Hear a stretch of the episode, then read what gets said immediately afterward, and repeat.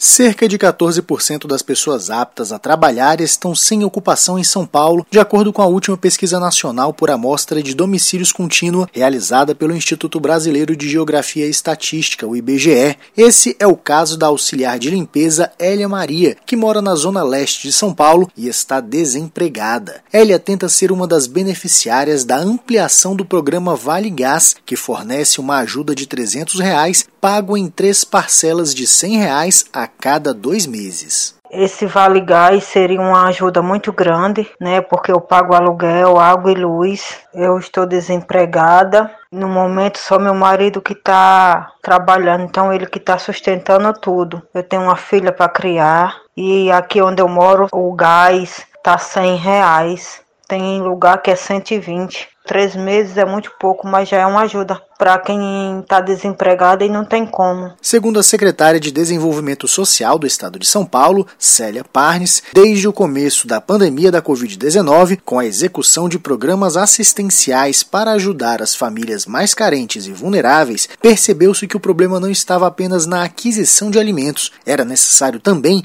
fornecer uma forma segura para o preparo da comida, já que muitos passaram a usar outros métodos na cozinha, como a lenha. Pelo aumento do gás e pela dificuldade orçamentária que a pandemia acabou imprimindo aí nessas famílias. Famílias que muitas vezes, pela dificuldade, acabavam usando métodos alternativos e muito perigosos e às vezes causando incêndios, doenças respiratórias. Então, o gás é essencial para a vida dessas famílias mais vulneráveis do nosso estado. Para ter mais informações sobre o programa, o cidadão pode ligar gratuitamente para a Central de Atendimento Bolsa do Povo 0800 79 79 800. O programa também disponibiliza o assistente virtual do Bolsa do Povo via WhatsApp pelo número 11 DDD 987 14 2645 para orientações aos usuários.